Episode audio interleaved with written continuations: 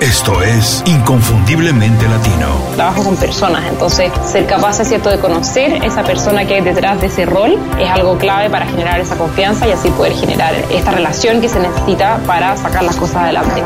Tienes que hacer un plan que esté basado en lo que te apasiona, en lo que puede ser el mejor en el mundo o en tu mercado y en lo que te da dinero. Y si haces esas tres cosas, te va a ir muy, muy bien. En ventajas, creo que muchísimas. Nosotros nos sentimos mucho más cómodos con la incertidumbre. Nos ajustamos fácilmente a condiciones inestables porque nuestros países generalmente tienen condiciones mucho más inestables.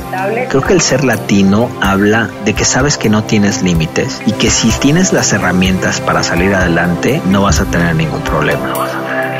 donde el multitasking estaba de moda y realmente se veía como una cualidad, pero está científicamente estudiado que disminuye enormemente la productividad.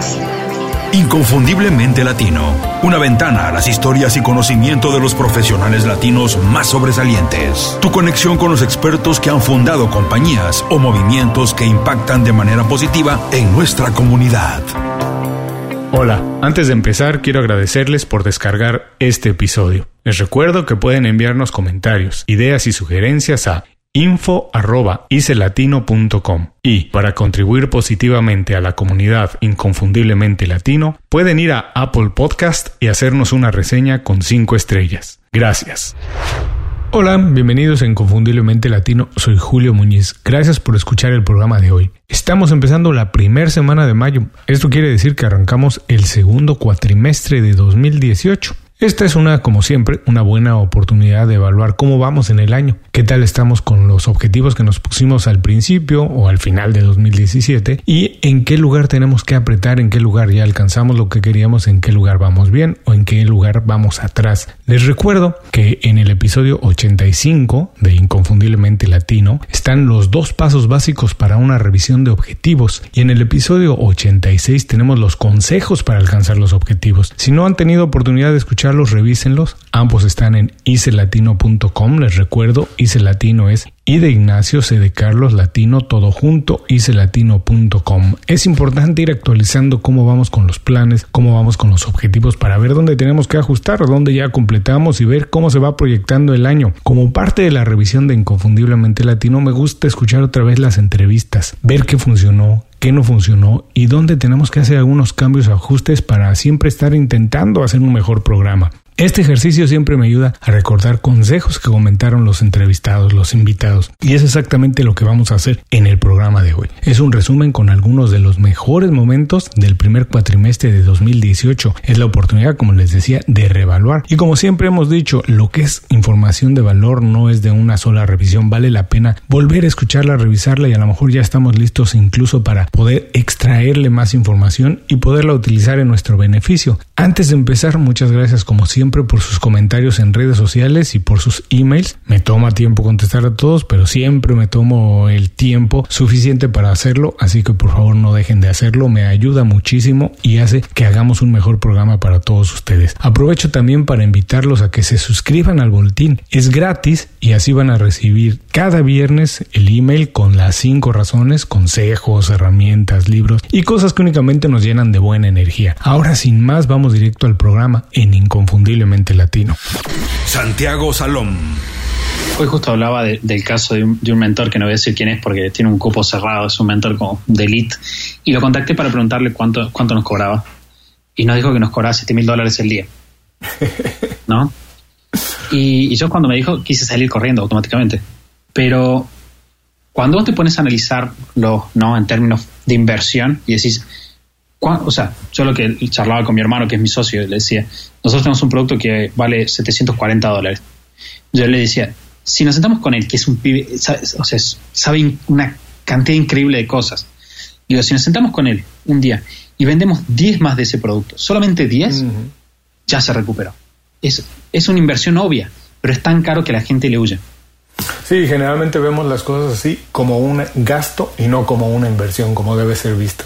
Ahora, tú eres el experto en eso. Muchas veces, además de, tener, la ayuda de un mentor, mucho del éxito se debe a nuestros hábitos. No necesariamente a los conocimientos que tenemos, sino lo que hacemos de manera repetida todos los días. En tu caso, ¿cuál ha sido el hábito que consideras que más te ha ayudado a alcanzar logros objetivos? Bueno, voy a decir un hábito, voy a decir dos, que están muy de la mano. Uno que uno nunca lo dice porque es tan obvio y tan cliché que piensa que no debería decirlo, pero hay que repetirlo siempre, y es el hábito de la proactividad. La proactividad, para mí, como argentino, es, o sea, se explica como la pelota siempre está de tu lado de la cancha. Vos siempre tenés responsabilidad sobre lo que te pasa. Siempre. Hay una crisis económica y tu negocio quebró. Bueno, ¿qué podrías haber hecho al respecto? La proactividad es el hábito de saber que entre el estímulo que hay, que es lo que te sucede en la realidad, y cómo vos respondes a esa realidad, siempre, siempre, siempre hay un espacio de respuesta. Siempre podés elegir cómo reaccionar. Y eso es fundamental, porque no vas a encontrar un emprendedor exitoso que sea una víctima, que me diga, me pasa esto, no, es que esto pasó y no pude evitarlo. El emprendedor siempre parte de la base de que la pelota está de su lado de la cancha, siempre parte de la base que la próxima jugada es su próxima jugada. Y de la mano de ese hábito, que es el hábito de la productividad, que eh, si una persona siente que no lo tiene, y lo peor es que la gente que no lo tiene piensa que es mentira que no lo tiene, pero se quejan y no se dan cuenta y no lo ves, y pues siempre tienes la culpa, siempre. Vino tu jefe y te, eh, no sé, te hicieron algo súper injusto, no importa, vos tenés que seguir siendo proactivo. Y de la mano de ser proactivo está el hábito de la disciplina, que en mi definición es hacer lo que tenés que hacer aunque no quieras.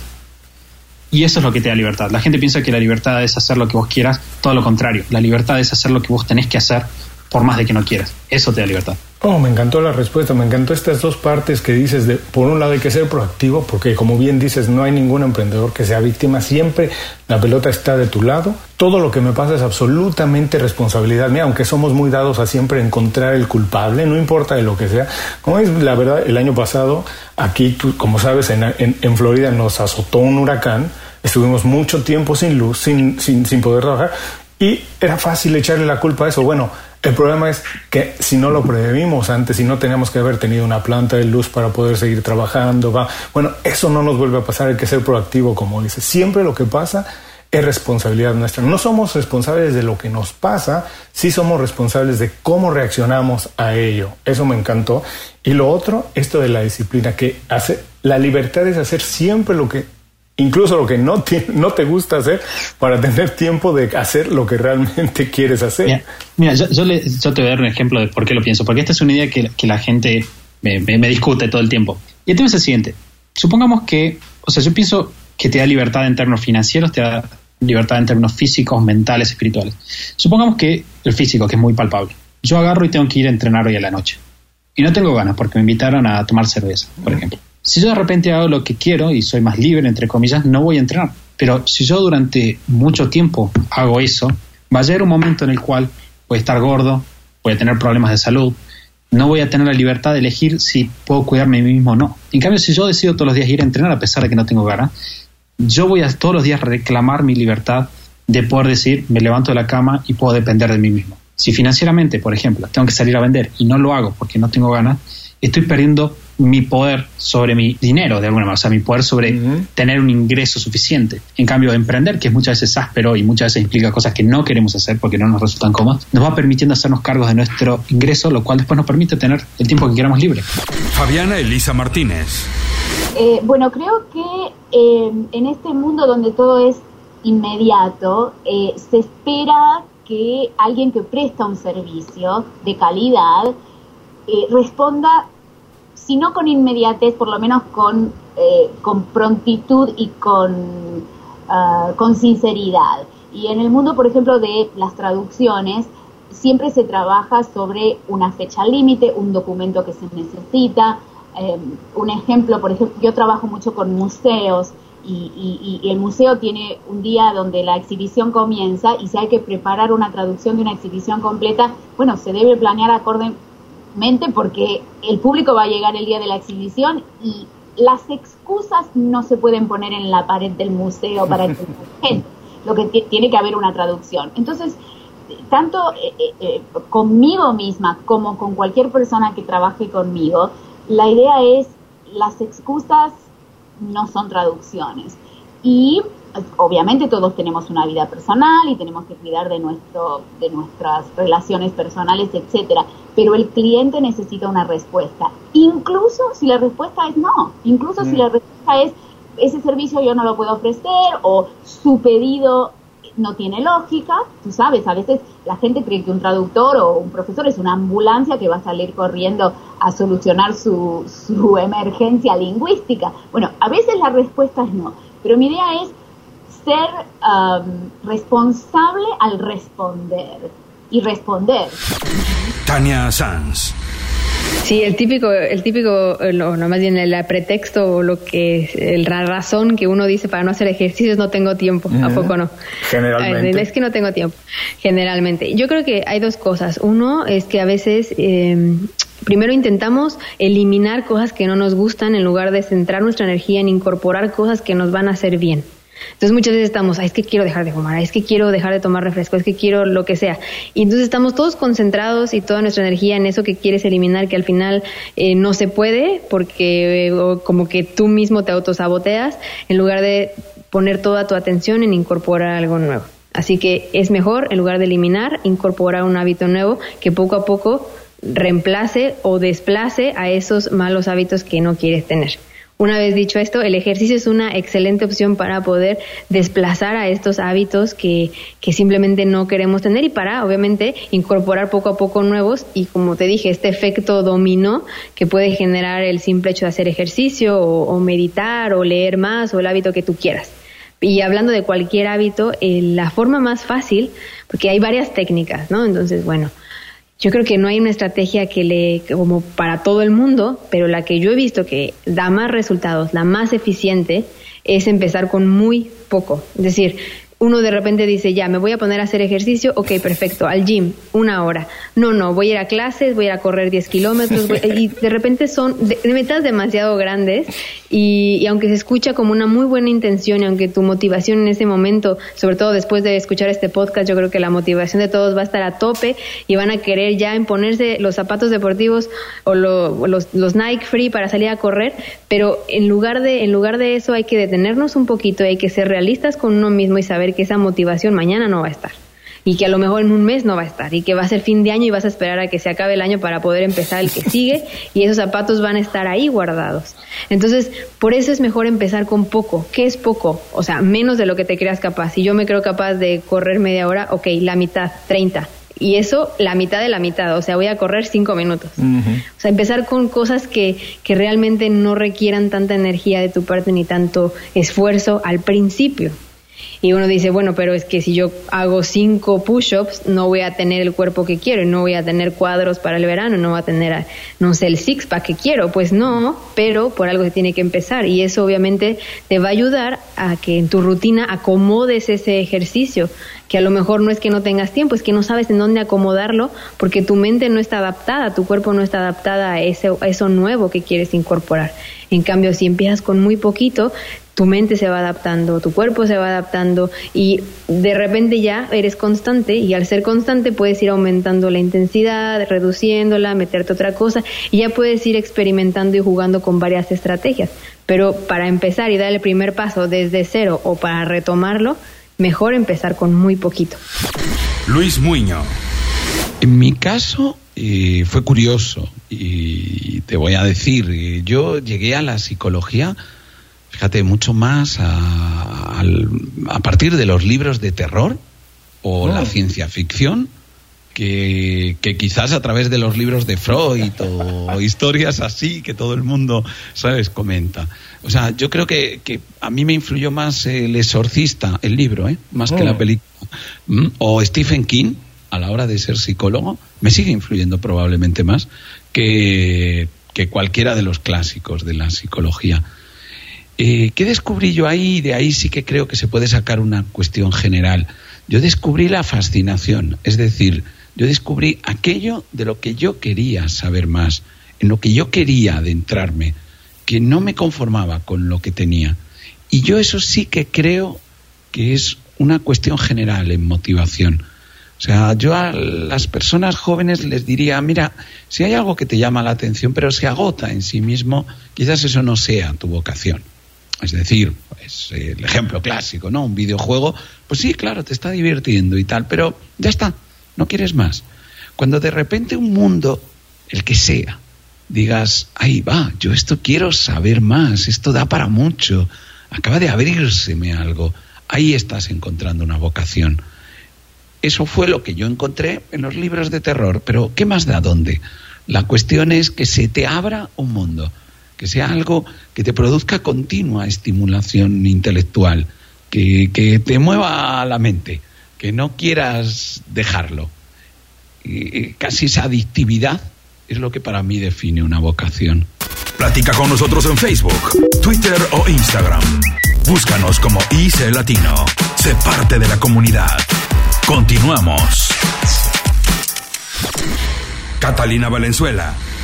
Bueno, he tenido un mentor y un campeón y creo que cada vez más nos movemos de la imagen de mentor a campeón y un campeón es una persona que, que te empuja, digamos, a, a, a, hacer, hacer, a ir un paso más adelante de lo que, de lo que estás. Es uno de mis profesores de la universidad. Sigo en contacto con él 20 años después y él ha sido una persona como muy, muy permanente en mi vida. Y, y, y de él que he aprendido, bueno, aprendí disciplina, aprendí la capacidad de aprender. Él también con, su práctica profesional me ha mostrado que uno todos los días puede aprender cosas nuevas, temas nuevos, en, entender cosas nuevas y sobre todo la posibilidad la, de, de, no ver, de ver esa capacidad independientemente de la edad, independientemente del género, independientemente de, de un montón de cosas que, que, empiezan a generar un ruido, que empiezan a generar ruido sin necesidad de que sean ruidosas, ¿no? Eh, eso, por, eso por ese lado. También creo que en cada momento de la vida necesitamos unos mentores y unos campeones distintos y en estos últimos seis meses he tenido la fortuna de tener una super campeona y una super, una super mentora. Eh, es una mujer muy destacada en, en, la parte de atrás de los medios de comunicación, en la producción de medios de comunicación y ella, ella ha sido una persona que me ha ayudado mucho como enfocar nuevamente como, como mis pasiones y mis trabajos y mi, y mi, y mi capacidad, digamos, de, de, de, lograr, de lograr cosas. Entonces estamos, estamos, estamos en eso con ella y posiblemente en seis meses me vuelves a preguntar y puede ser otra persona ¿no es cierto? Porque depende también un poco de dónde está uno y dónde está la persona. Me, me preguntabas que qué fue lo que aprendí. Nuevamente, creo que aprendí nuevamente a centrarme, a tener disciplina, a la capacidad, digamos, de, de ver otras posibilidades, ¿no?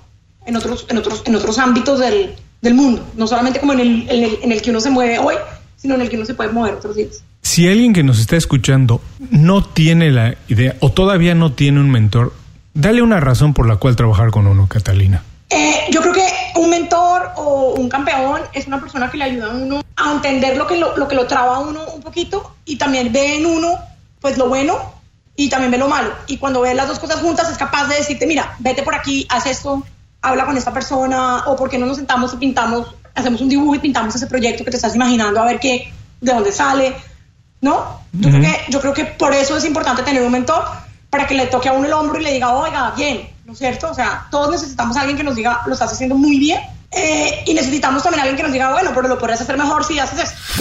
Miquel Nadal. Sí, hay muchísimas páginas que realmente podría recomendar, ¿no? Yo suelo utilizar una que a mí me va muy bien, sobre todo para saber cuánto tiempo he perdido en Internet y creo que muchas personas deberíamos saber cuánto tiempo estamos eh, surfeando, digamos, por las olas infinitas de Internet. Esta aplicación se llama Rescue Time. Y sirve sobre todo para calcular el tiempo que te pasas en diferentes webs, ¿no? Porque muchas veces resulta que tú estás en una web y, bueno, dices solo estaré cinco minutos, voy a leer un poco de contenido, pero no sabes muy bien cuánto tiempo le dedicas, ¿no? Entonces esta aplicación lo que hace es que de forma gratuita te mide el tiempo que estás en diferentes webs. Creo que es muy útil y realmente es una fotografía de lo que estás haciendo cada día en Internet y cuánto tiempo le dedicas, ¿no? Es muy útil y sobre todo es muy reveladora. También es verdad que podemos llevarnos alguna sorpresa. Después, Rescue Time. Rescue Time, sí. Si quieres, después podemos dejar el enlace también para que las personas que nos estén escuchando lo tengan. Seguramente estará en las notas del programa. Fantástico. Después hay otra herramienta que es súper sencilla, es muy fácil, que esto es una aplicación, es una extensión, perdón, de Google Chrome, que se llama OneTap. ¿sí? OneTap sirve básicamente para cerrar todas las pestañas de un mismo sitio sin perderlas. Es decir, que te las pone en un mismo sitio mm. y lo mejor de todo es que también te deja espacio, digamos, por la memoria RAM para que no te ocupen todas las páginas abiertas que tienes ahora mismo. Funciona muy bien para focalizar la atención, porque muchas veces lo que sucede es que tenemos 25 pestañas abiertas y entonces vamos saltando de una a otra hasta que finalmente no hacemos nada, absolutamente nada. Entonces OneTap lo que hace es ponértelas todas en, misma, una misma pestaña y ahí las puedes ir abriendo cuando tú lo decidas. Y por último, una aplicación muy rápida que a mí me funciona muy bien se llama Simbaloo acuerdo? Se llama Simbaloo, se escribe con Y y con dos con dos os, perdón, al final. Y esta sirve sobre todo para tener todas las páginas web que usas de un simple vistazo. La idea es tener diferentes paneles en cada una de las diferentes cosas que hagas y tienes todas las páginas web que están vinculadas. Ahí me sirve muchísimo para tenerlo todo, ¿no? De una misma a primera vista, ¿no? Es decir, para que no tengas que ir a cada una de las páginas y tengas que utilizar páginas, por ejemplo, para tener favoritos o, programas como por ejemplo Evernote, que son un poquito más lentos, sin valor realmente lo recomiendo para tenerlo todo de un vistazo. Menena Coten. Bueno, como te contaba, cuando estaba estudiando tuve maravillas de profesores, de verdad, en todas las disciplinas, que bueno, desgraciadamente esta escuela ya no, no existe, pero uno de estos profesores que fue justamente profesor de diseño editorial, se llama John Lange, eh, uno de los más importantes diseñadores de libros de Venezuela. Tuve la oportunidad de trabajar con él, siempre trabajé freelance, nunca yo he sido empleada por nadie, ni he tenido jefe. Este, pero, pero sí trabajaba con él en su taller y su taller era una especie de, laboratorio de, de cultural y de creativo en donde pasaba gente de todas las, las disciplinas, escritores, pintores, escultores, este, gente de teatro, o sea, aquello era una delicia porque el taller además estaba ubicado en una maravillosa imprenta y entonces por ahí desfilaba toda esta gente que, que para mí eran, bueno, yo imagínate, yo tendría 22 años, 23 años, y, pues veía todas estas personalidades que pasaban por allí y uno se nutre de, de todo lo que, pues de, lo que tienes enfrente, escuchas, ves. Y yo creo que John Lange me enseñó a mí, eh, a lo mejor sin darse cuenta, lo que es el sentido de la estética, del equilibrio, de la armonía en, en su más amplia expresión. O sea, creo que esos son elementos que no solamente yo busco en mi trabajo, sino en mi vida.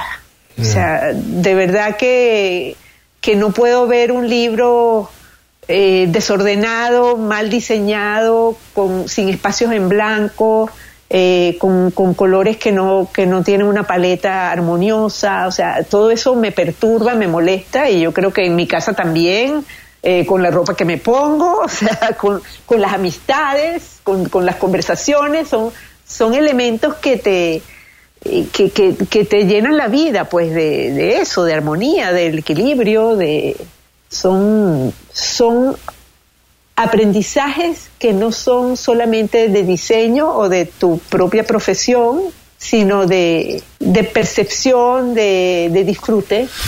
Gabriel Reutemann. Creo que lo principal es tener claridad de lo que quieres llegar a ser, no a tener, a ser. Y con eso en mente, invertir todo el tiempo que puedas en dos cosas. Y acá van a ir mis, dos consejos. El primero eh, sería desarrollar las habilidades que te faltan para llegar a ser esa persona que quieres llegar a ser. Y en segundo lugar, cultivar las relaciones que te faltan para ser esa persona de tu visión.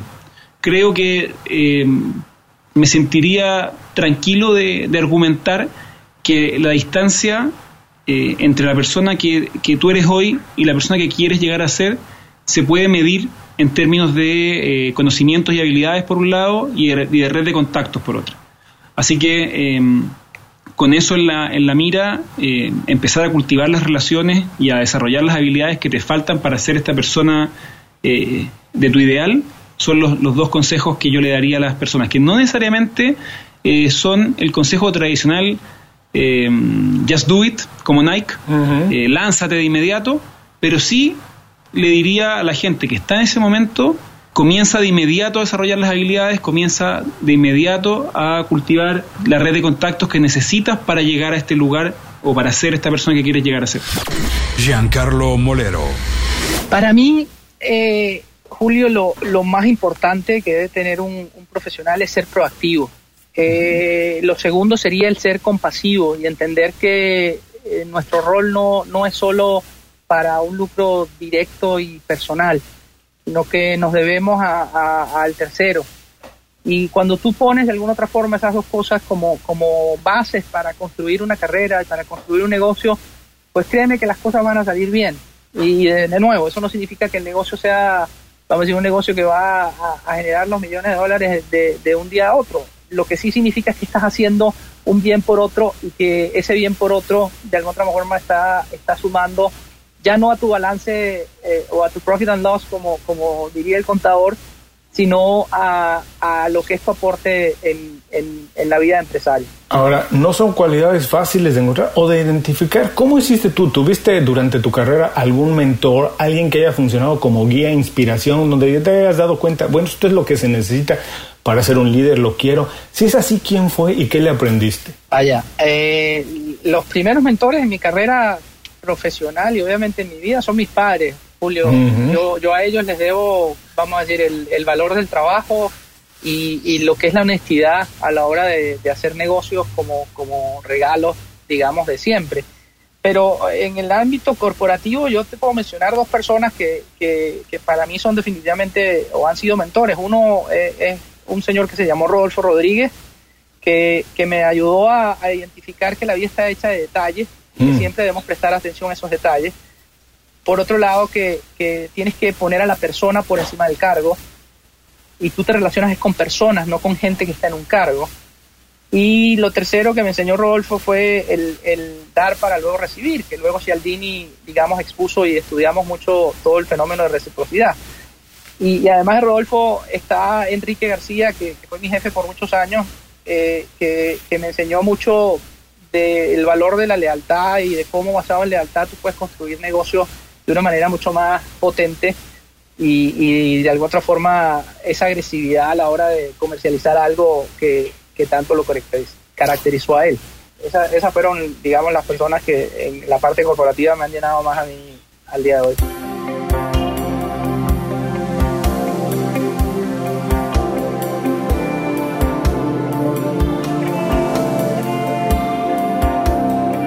Inconfundiblemente Latino es una producción de Unofficial Media. Visítanos en www.icelatino.com para trabajar con nosotros. Impulsa tu carrera profesional o tu negocio con nuestras estrategias.